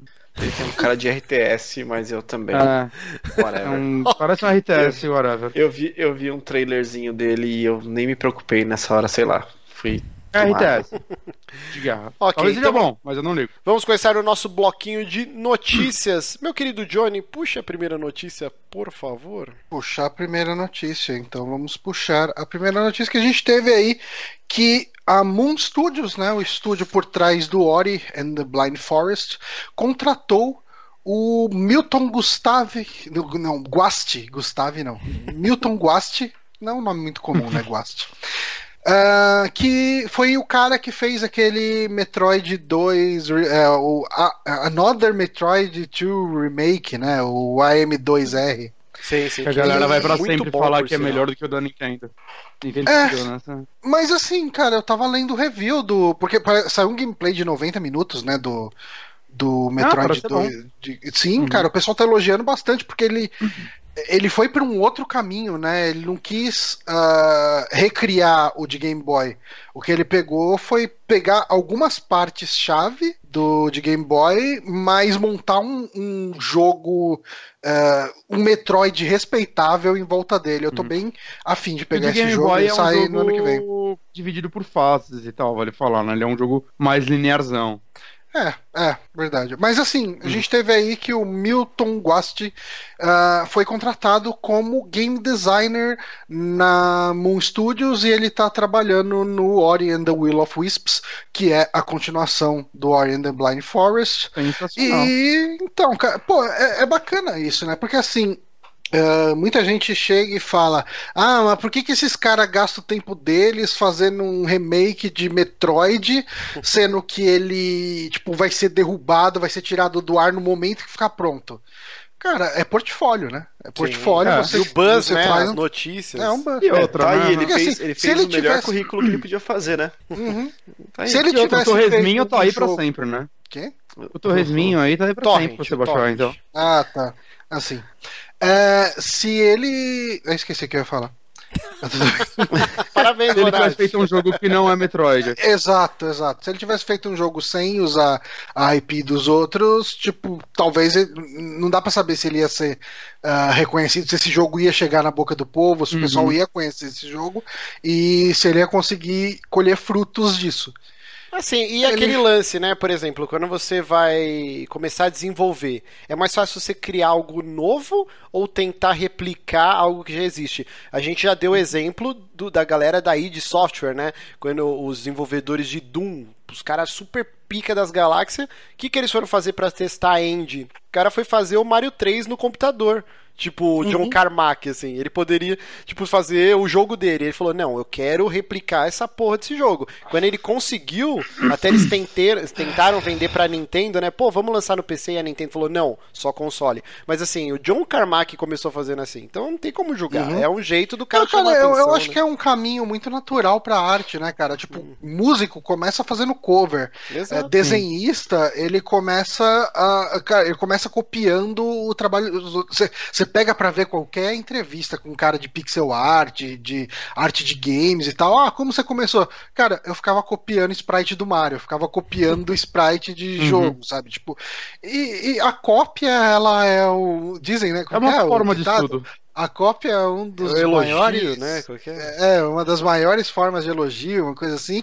E ao mesmo tempo ele é uma forma ah, completamente autêntica de se aprender, né? Você tá tentando replicar ah, as dificuldades que aquela pessoa teve para chegar naquele resultado, você vai fatalmente chegar em dificuldade. Por exemplo, eu tenho certeza que ele deve ter tido problemas com física. Ah, esse pulo tá muito alto, esse pulo não tá tão alto. É, tipo, é- é- esse essa velocidade que, que a Samus cai não faz o jogo ser fluido o suficiente. Vamos regular isso. E todo esse monte de coisinha que ele tenta fazer pra replicar um jogo que já existe, eh, dá uma puta aula pra ele, né? De Sim. de repente aprender a fazer uma coisa do zero. É sem contar no grande foco, né? Porque é, se ele quer ter foco realmente no desenvolvimento do jogo, a parte mais técnica, imagina ele ter que se preocupar, sendo sozinho, tendo- tomando essa iniciativa, com fazer um roteiro, né? Desenhar uma história legal, desenhar personagem e tudo mais. Com isso ele corta direto para onde interessa para ele, que é o desenvolvimento em si, criar alguma coisa é, é, sem, sem perder muito tempo com a arte, pode-se dizer assim. Não diminuindo a arte, mas é que o foco dele não era esse, né? E ele é o mesmo, não é o único caso assim, né? Teve o, o cara que tá fazendo o Sonic Mania, que ele fazia mods Sim. e versões de Sonic também, e hoje, né, tá lá fazendo um Sonic, né? É, os caras do É, Counter-Strike também. Sim. é, Então, assim. E você é sabe que jogo foi feito por, por, por modders? Player Unknown, Player Battle- Unknown. Battlegrounds. Daikatana. E daí Katana. Aí, Johnny. É, eu acho assim, é que eu não sou desenvol- desenvolvedor, mas se eu quisesse entrar nessa indústria, cara, eu acho que o caminho mais acertado é isso, você tentar replicar um jogo muito querido e, e ter sucesso, né? Porque não, não deve ser todo mundo que tenta replicar que consegue. Não. Deve É, ser uma treta o nome da porra. desse, o nome do dele é Another Metroid 2 Remake, não é à toa, né? Tipo, ele é mais um remake de Metroid 2, porque teve outros. Sim. E Mas ele eu- vai agora, ele vai agora trabalhar numa equipe que eu lembro que a, a Mon Studios tem aquele, aquele esquema de todo mundo é remoto, né? Uma colaboração Exato. internacional ferrada. E esse cara, lembrando que ele é argentino, eu não sei se ele se fica na, na base dele é na Argentina e tudo mais, mas mais um para esse esquema de trabalho remoto que impressionantemente deu bem certo Uhum. para Mon Studios, né? É, Uhum. o, o Mikael Freitas colocou aqui, ó. Muita gente começa de cópia, isso não é demérito nenhum. O Super Amigos é a cópia do jogabilidade. e a gente superou. Tô, tô assim, gente. Ratinho. Ai, ai, ai. Superou. é claro que sim. É claro. E- Mas eu pensava que esse Ori já tava pra sair, mas parece que ainda nem tem data e tal. Então É. eu acho que ele ainda vai ter um envolvimento grande, né? Quando anunciaram isso, ele, ah, eu pensei que ele, ah, ele ia só fazer um, um acabamento final aí com a galera e já partir pro próximo jogo, que aí ia ter um envolvimento grande dele, mas. Se pá, não, É, né? se- Se pá, ele já, se já essa- vai ter bastante dedo dele aí. É, se essa notícia tivesse acontecido assim, logo depois da E3, quando falou de Ori, ele pudesse falar assim: agora eu posso falar, estou trabalhando já na, na, na Moon Studios e tudo mais, eu teria ficado muito mais feliz, porque eu tô maluco por, por Ori, cara. Tá no Uhum. meu top 5 jogos ever, assim. É muito bom. E é E um, ladinho meu, e um ladinho meu queria que a Nintendo contratasse ele pra ele fazer um Metroid 2D, mas É. né, não. É, mas assim, provavelmente por isso que a Nintendo tirou, porque eles já estavam trabalhando nessa Sim, versão de então. 3DS, então a gente vê que, ok, Não só na por época a gente né, malhou, mas eles, eles acertaram. Caralho, bem esse, né? É Exatamente o mesmo, o único Metroid que a galera menos liga, assim, tá ligado? Bem esse é o que os dois estavam trabalhando ao mesmo tempo. É uma, Uhum. muita zica pra. Vamos lá. Bonatinho, puxa a próxima matéria, por favor. Arte inédita em coletânea pode indicar novo jogo do Mega Man. É, isso daí é, é uma parada interessante, né? Como a gente anunciou aí, saiu uma nova coletânea de Mega Man que vem do sétimo ao décimo jogo. E nela, assim como na primeira, tem alguma. Uns, um artbookzinho dentro, né? Um, Uhum. Um Gary Gary. Uma galeria- galeria de é, arte. uns extras, né?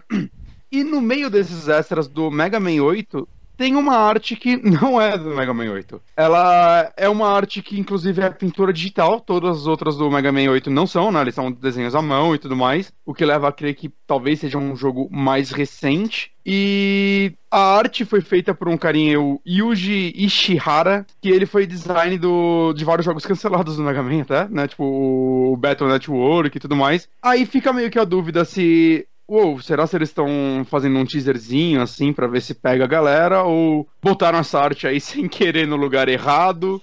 Né, tá todo o burburinho, porque muita gente quer um Mega Man novo, né? Eu gostaria de um Mega Man novo, já, já, deu, já deu pra sentir saudades. Meu caro, muita franquia, mas agora já pode voltar. E agora tá esse burburinho, nada confirma, Ah, ninguém eu, acho nada, que, eu acho não dá que pra nenhum... saber o que vem por aí, né, meu? Eu acho que. Eu acho que o Mega Man novo. Eu acho que a Capcom perdeu um pouco o timing, mas ainda pode lançar. Ela poderia ter lançado na, no auge dos, dos plataforma 2D, assim, que tava. Quando teve aquela, aquele revival de. Porque agora a gente tá numa fase que as pessoas já não estão mais ligando tanto pra plataforma 3, 2D, né? A gente É, teve uma fase que não tava ligando mais. Porque Tipo, agora a recente. gente tem muitos de qualidade indie sendo feito, né? Então. Uhum. Você não depende mais que uma grande empresa te entregue isso, que era uma Te coisa que eles faziam isso, muito Com pouco certeza. nos últimos anos. Cara, eu assim, eu gostei muito desse design do Mega Man. Eu Uhum, achei também. bem legal, assim, esse lance de, de você mudar mais, né, do que só a cor no, no personagem. Eu gostei disso, achei bem legal. O Muro Man. O pessoal que tá falando é que tem um muro na testa dele, o Mikael de Freitas falou que é o Muro Man. e o Otávio falou Mas- assim, ó, sempre se pode jogar Might Number 9 para matar a saudade. É, cara, É. mas assim, puxando o Might Number 9, o meu medo é que assim, um Mega Man novo feito pela Capcom ia ser aquele 2.5D nojento que a Capcom tem feito, né, cara? É, Eu, tenho, eu acredito que a Capcom seria muito mais capaz de fazer uma coisa parecida com o, o Number esse Marvel vs Capcom novo, Ah. que tá horroroso, do que, por exemplo, aquele Strider, que é bonito, né? É. É, seria, bem- o, bem o mundo ideal seria a Capcom terceirizar essa porra. Porra, É podia, a fazer, podia vou- fazer o esquema do que a SEGA fez com o Sonic Mania, né, cara? Também. Porque tem tanta gente aí fazendo clones e mods de, de Mega Man. E inclusive a Capcom já teve envolvimento numa parceria desse tipo com aquele Mega Man vs Street Fighter, né? Sim. Que pegou um modder lá, o cara tinha feito o jogo e eles chegaram meio que publicaram de graça, vai, tipo, mais É. ou menos, né? É, Falaram, tá aí pra galera, pode baixar, saca? Eles Pode baixar, não, não vamos dar Aí- um takedown nessa porra. Nunca consegui matar É, o Vega gente. nessa porra desse jogo. Difícil pra caralho. Mas porque eles não estavam mais trabalhando no Mega Man, né? Nunca mais ia trabalhar em Mega Man, morreu o Mega Man. Mata essa porra. É. Por isso Mas ela o que, que, libera. cê- que que vocês acham que essa arte é? Vocês acham que é um teaser de um jogo novo ou é, Eu é- acho que não. eu acho eu que acho é muito mais possível que seja um projeto cancelado. É, um outro projeto cancelado. Eu não acho que é um jogo novo que vai sair, não, gente. Eu também não acho, não. Tô bem cético com isso. Mas vamos lá. Mas o que eu gostaria é que ela entregasse, tipo, pra Nintendo, assim, porque já tem um amiibo dele, então a gente já ia ter utilidade. Sim, que é muito bonitinho. Eu me sinto muito poser Pra porque eu caramba. nunca joguei nenhum Mega Man na minha vida. Quer dizer, já Hum. joguei. Ah, o Street Fighter, acabei de falar, mas esse não vale. E, mas eu tenho muita vontade de comprar um amiibo do, do Mega Man, porque é muito bonitinho, cara. Mas é, Mas é bonito pra caramba mesmo. E dá uma roupinha no. No, No Mario Kart, Mario pode Kart. crer, eu preciso, Mario então eu Kart. preciso comprar Ah, É, O Diego tem. vamos lá, Honório, próxima notícia. Ah, uma notícia que me deixou muito feliz: que o Netflix comprou a editora de quadrinhos de Mark Miller. Com isso, os direitos sobre o Miller World. São Millarverse é muito mais legal, né? É, então não sei, mas pegou Miller World e assim que eles chamam. E o que, que tem dentro disso, que é quem é né, o Mark Miller? Ele tem ah, algumas histórias como Kick-Ass, como Kingsman, ah, Velho Logan e eh, Wanted também, que é Que é da Não. bala que faz curva. Ah, isso é tão triste, porque eu tenho essa graphic novel e era tão boa e esse filme não tem nada a ver com o negócio, cara. Mas por outro lado, o que é, eu acho o filme melhor que o HQ. É, é. é, eu é, acho. É, não, é, é, pode crer. Pelo menos o primeiro filme é, é bem bom, cara. Eu gosto dos dois. Não, eu gosto Ah, dos dois. É que o filme o primeiro Eu não assisti superior. o 2 até hoje, porque eu li HQ e achei uma bosta. Né, então, mas todos os pontos que você me falou que você odiou na HQ são diferentes no filme. É, isso é bom. Mas É, o Eu filme eu, tenho, eu, eu tenho os três aqui se vocês, se vocês quiserem depois. E assim, um é bom, o dois é meio mais do mesmo, o três é completamente desnecessário e é e dá pra ver pelas datas de lançamento, assim. É só depois que fez um boom e. Como é que a gente faz mais dinheiro aqui? Ah, faz um três aí. Estica essa história que já tá fechada desde o primeiro, sabe? É, mas, enfim, vamos lá. A O Mark- notícia Não, é. Netflix. O Mark É. Miller não é o, o escritor do, do Supremos, que é. Supremo, sim. Sim, é, esse cara é o responsável Ah, pelos filmes dos. Vingadores aí que a gente tem, cara, porque é tudo baseado no, no conceito dele, né? Que conseguiu repaginar que os Vingadores era uma galhofa que só por Jesus, né? Não que não seja no cinema, é tudo colorido e tal, mas ele conseguiu trazer o contexto do Capitão América ser legal, não ser um borra-botas, patriota, cara quatro, do Homem de Ferro ser aquele milionário canastrão. Tudo que a gente tem no cinema hoje, no, no universo cinemático da Marvel, é chupinhado da HQ do Mark Miller de Supremos, que é muito boa, por sinal. E a Guerra Civil também é dele, né? É, Guerra Civil já é meio, meio bosta. Eu Acho bem É, ruim, cara. discordo. O filme é bem melhor, assim, porque a HQ eu acho muito zoado. Hum, Nossa. Não, Márcio, Nossa, que eu isso? acho muito Faz ruim. comigo, cara.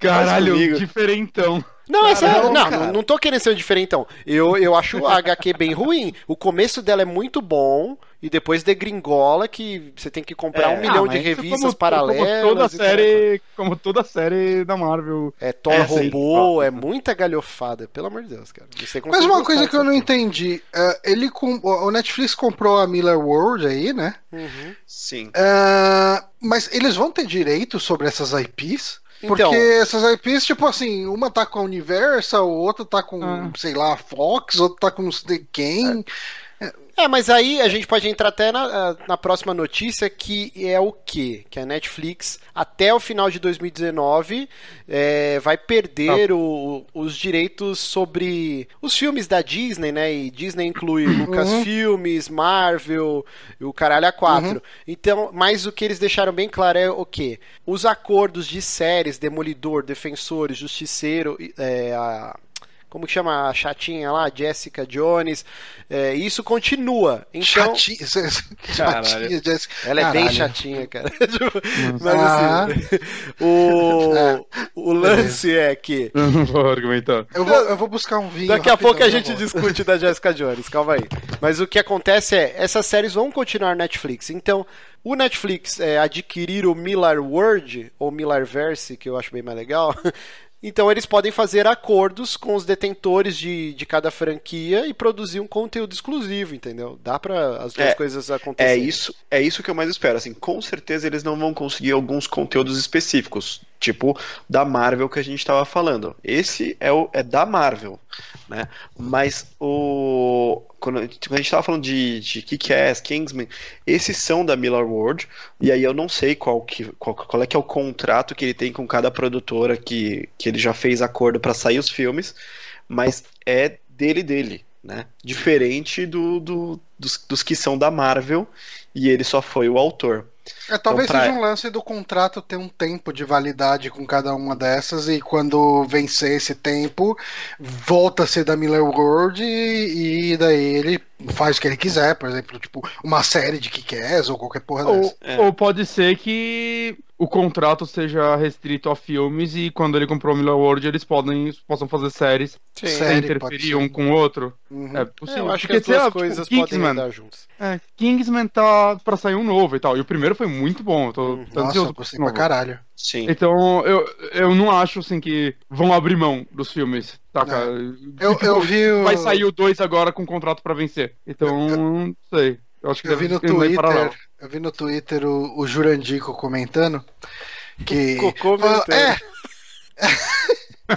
Caralho. é, que ah, mas comprar o Miller World sem comprar as franquias é tipo você chegar e comprar o, o- o- tipo os direitos do Tolkien e não poder escrever nada sobre o Senhor dos Anéis. Eu falei, cara, tipo essa comparação faria sentido só se o Tolkien ainda estivesse vivo, né? Porque tipo assim, se você tem um Tolkien trabalhando pra você e criando IPs nova, a chance de você ter alguma coisa, quer dizer, a chance de você ter alguma coisa boa existe, mas você tem a certeza que você vai criar alguma coisa que vai ter algum buzz inicial. Tipo, porra, coisa nova do Tolkien e tal. Uhum.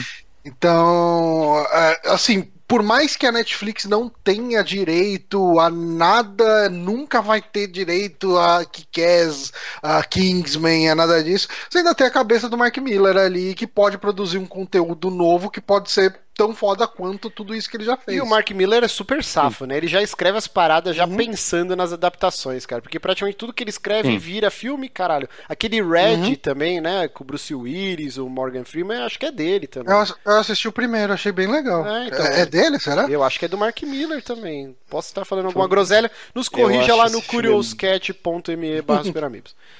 Esse filme é muito merda, meu Deus do céu. Mas aí... O que? Sério? Eu gostei. Red, é. Os vovôs. Não, eu não, eu não achei, não achei de nada. ação. Não achei nada espetacular, mas eu achei legalzinho. Mas assim, ó, só pra gente terminar aqui, ó, a notícia do Netflix, então, o executivo lá da, da Disney, né, falou que até 2019 eles vão manter os acordos que foram assinados, um acordo bilionário, sei lá, tipo, que a Netflix tinha feito com a Disney pra ter os filmes do Star Wars, Indiana Jones, os filmes da Marvel. Então até 2019 a gente vai ter esse conteúdo e depois tudo indica que a Disney vai ter o seu próprio serviço de streaming junto com a ESPN, que também pertence ao grupo Disney.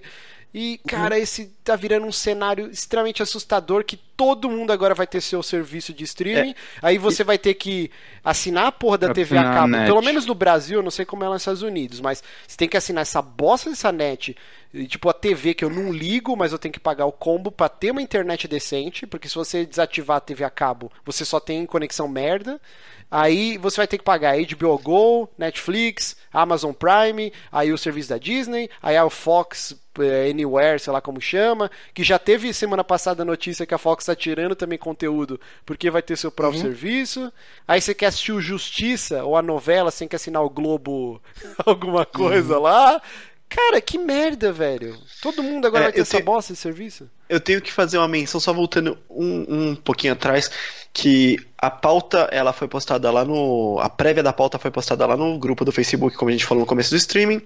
E já teve uma colaboração do Otávio, que compartilhou um, um tweet da Netflix Brasil, que Ah, falou que a relação dela com a Disney é, é local e está firme e forte, não existe nenhum tipo de previsão de tirar o conteúdo da Disney é, do Netflix Brasil, que esses Só que essa previsão lá né? fora é de 2019, não é? É, então.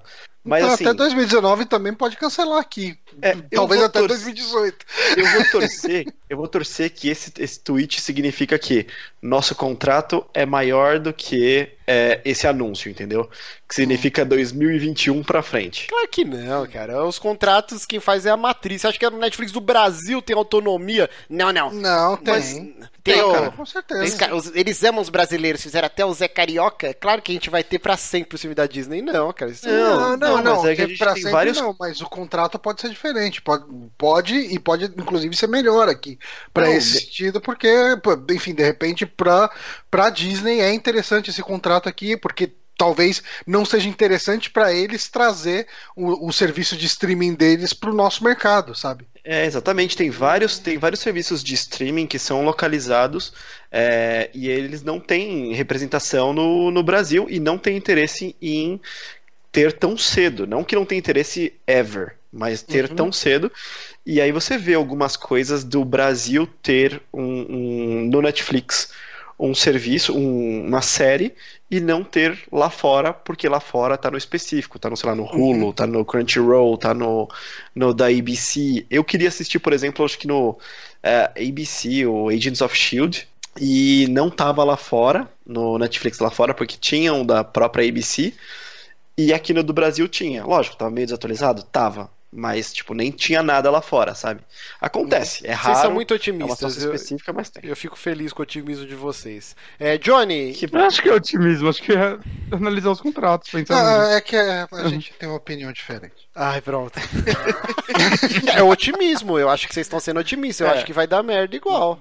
Não, não fique. Não, pode ser. Né? Não, não, não descarto a possibilidade, mas são mercados diferentes. Vamos lá, Johnny, próxima notícia. Hum. É, próxima notícia. eu tava no, no, link do. É que eu tinha aberto o contrato do, do lance do Miller World aqui, tava olhando ele. Tá. O seriado do Karate Kid terá a participação dos atores dos filmes. A gente vai ter aí o Ralph Macchio e o William Zabka participando de uma série do, do Karate Kid que vai ter. Eu achei até a temática interessante dessa série, né?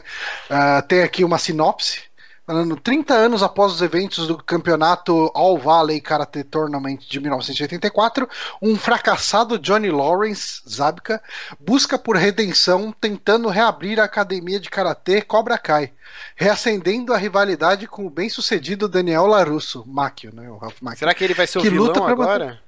Cara, eu não sei, mas isso ia ser um negócio legal. Porque tem um episódio do How I Met Your Mother, né? Que o Barney, ele era, tipo, super fã do, do maluquinho do Cobra Kai. E aí eles vão atrás do ator. Tem todo, acho que é mais de um episódio até, né? Aí ele vira, tipo, o melhor amigo do cara. E aí o cara é mó nice guy, assim, só que todo mundo odeia ele por causa do papel dele do Karate Kid. Esse episódio é Agora, é muito sim. bom, cara, do How I Met Your Mother. Eu queria Deixa eu só terminar aqui a, a sinopse, né? Uh, que luta para manter o equilíbrio de sua vida sem o aconselhamento de seu mentor, Sr. Miyagi. A série fala sobre dois homens lidando com antigos demônios e atuais frustrações da única maneira que eles sabem, lutando karatê. Agora, Márcio, eu vou jogar a seguinte situação para você.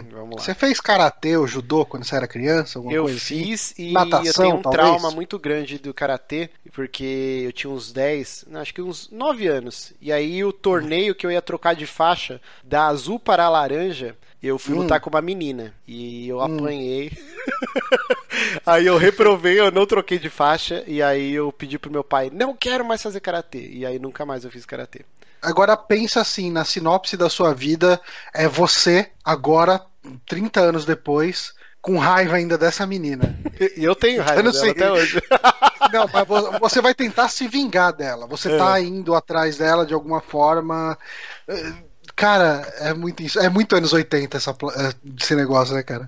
É, é, mas é atual, hein? Porque eu agora entrei na pele e eu vou caçar essa filha da puta no Facebook, Johnny. Ah, você lembra o nome dela? Não lembro.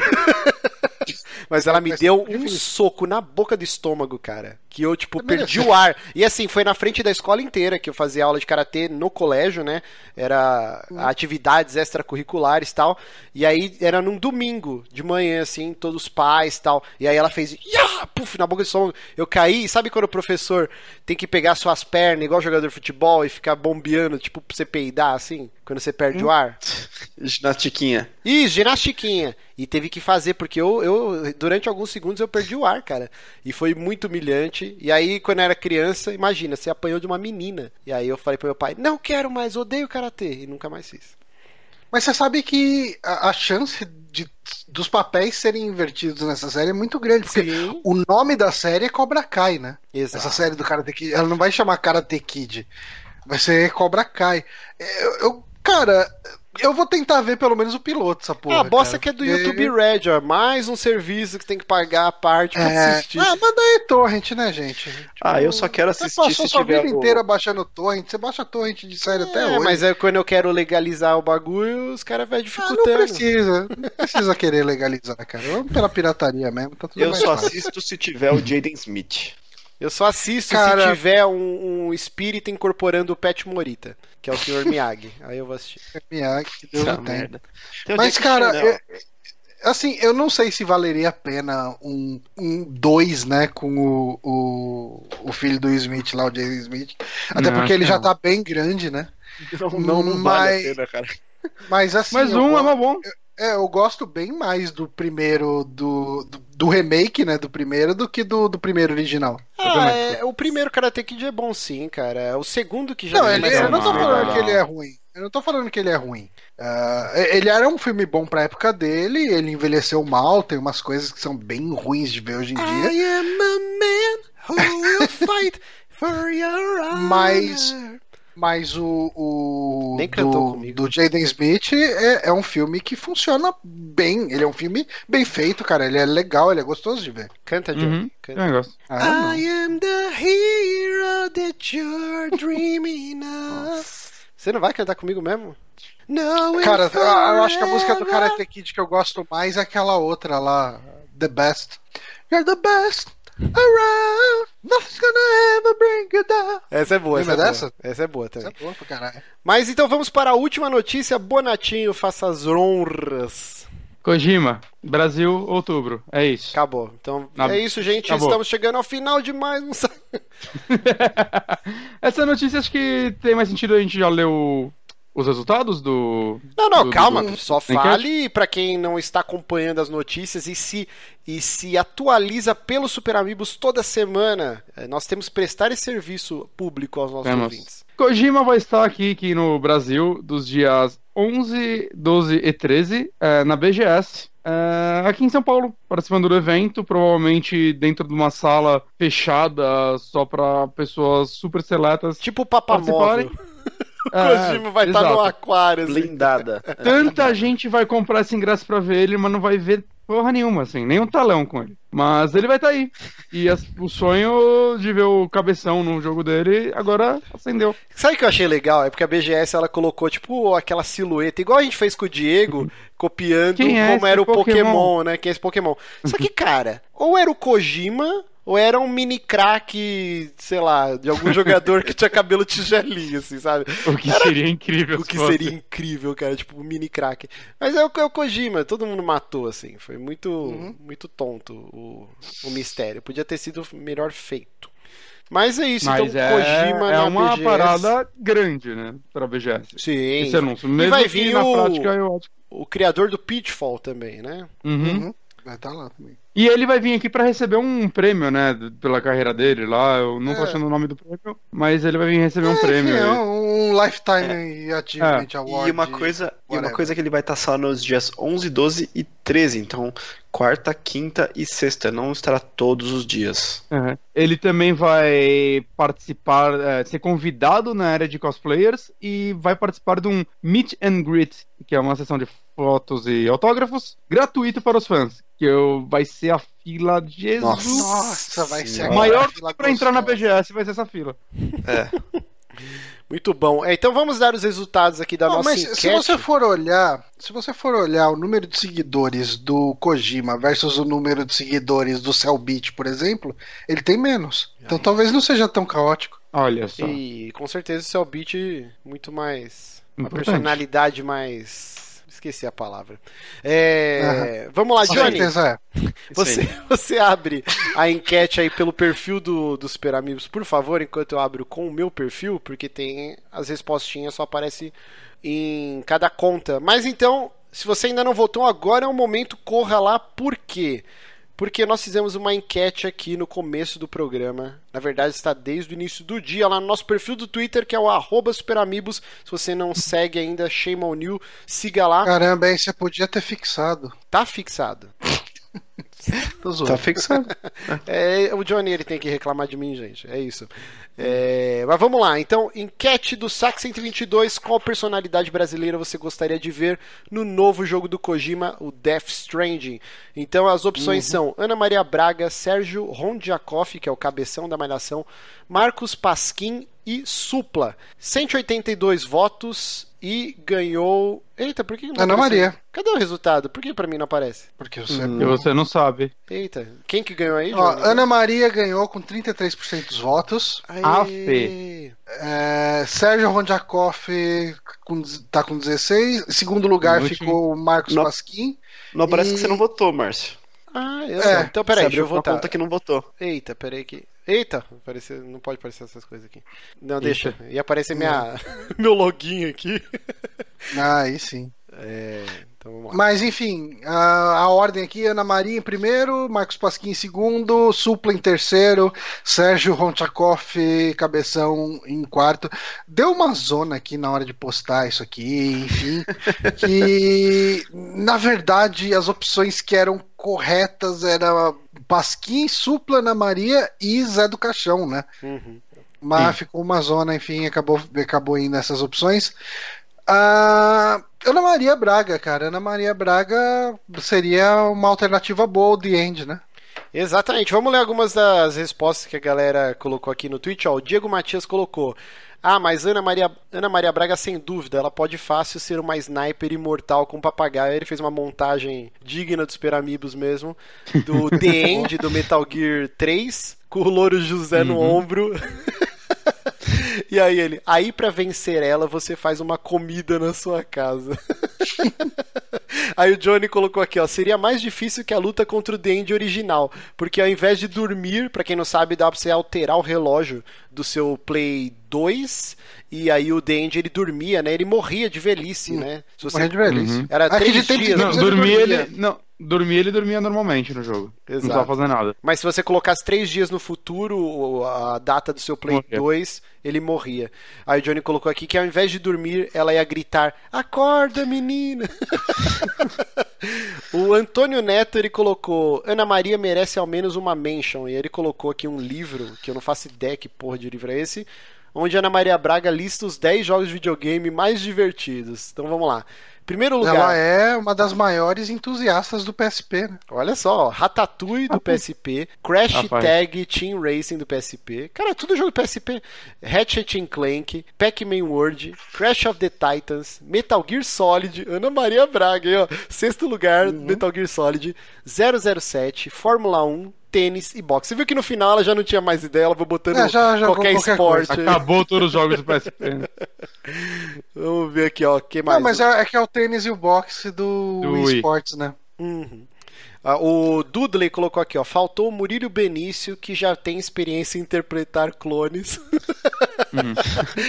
Ai, meu Deus do céu. É, deixa eu ver aqui, ó. O Antônio Neto colocou: faltou a Geise Arruda, a Quiet brasileira.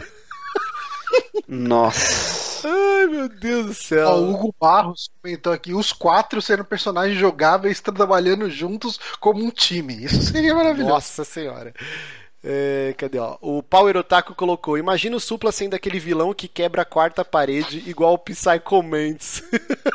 Ia ser muito bom mesmo. Aí, Ai, meu papito. Deus. Deixa eu ver. Falando aqui. com o jogador. E o Costela, Costela. do Dog, como que nada de Silvio Santos, Silvio Santos seria bom também. Né? Seria muito bom. Então foi isso. Se você não interagiu nessa enquete, fique ligado na próxima, toda quinta-feira, no período da manhã, a gente posta a enquete sobre algum tema específico que vamos discutir no programa. E é muito legal depois ter essa interação aqui do nosso público maravilhindo. Então é isso, gente. É, tem alguma correção, Bonatti, de alguma asneira que a gente falou durante o programa aí no Curious Cat? Curioscat.me Ah, ele vai deixar fazer agora. Ó, pergunta. que menino precavido. No- Eu pensei que o Johnny ia cuidar disso, eu não sei porquê. No YouTube da, da semana passada, ninguém postou. É, não, as pessoas não corrigem a gente. Eles têm dó. Eles têm dó. Uhum. Tem muitas perguntas pro, pro, pro, pro- pro programa de terça, mas é isso aí. É isso aí. Então Ninguém ninguém nada por corrigiu a gente porque nós somos perfeitos e nunca erramos. Ó, mas Exato. tem, tem uma correção, não, um complemento em relação à live do Trópico. É que o Anônimo mandou no Curious Cat, ele falou, ó, na live de Trópico, vocês não chegaram a um acordo sobre há quanto tempo o mundo existe, segundo a Bíblia. Hum. No calendário judaico, estamos no ano 5778, que começou a ser contado no dia da criação de Adão.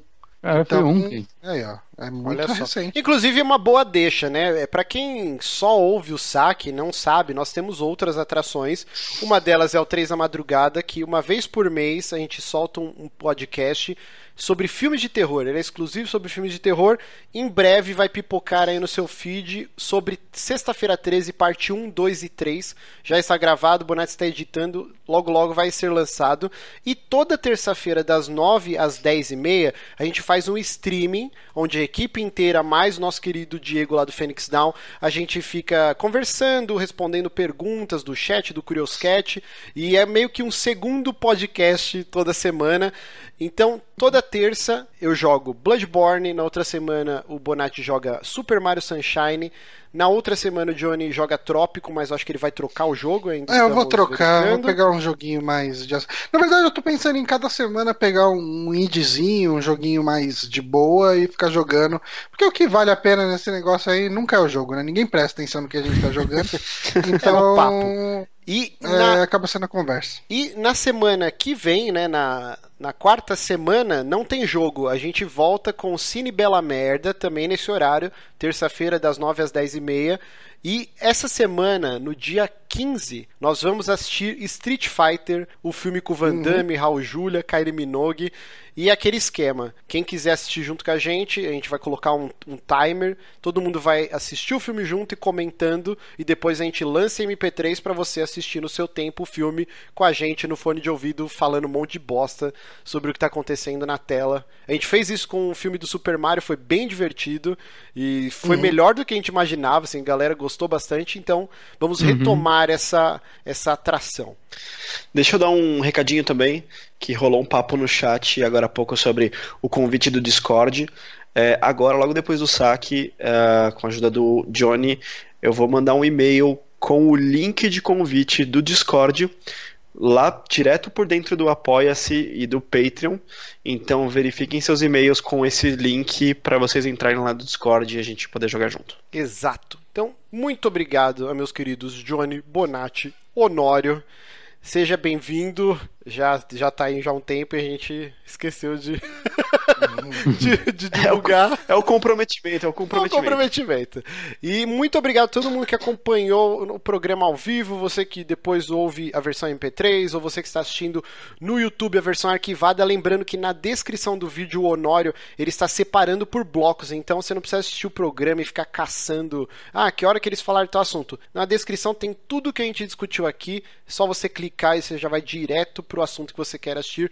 Então agradeçam o Honório que tem o saco de ficar lá assistindo o programa e depois ir marcando o tempo. Por enquanto. Por enquanto. Vamos ver quanto tempo ele. Então vocês têm que agradecer bastante o Honório para ele continuar empolgado fazendo isso. Uhum. Então é isso, gente. Muito obrigado. Vamos ficando por aqui e até semana que vem. Tchau. Adeus. Adeus. Adeus.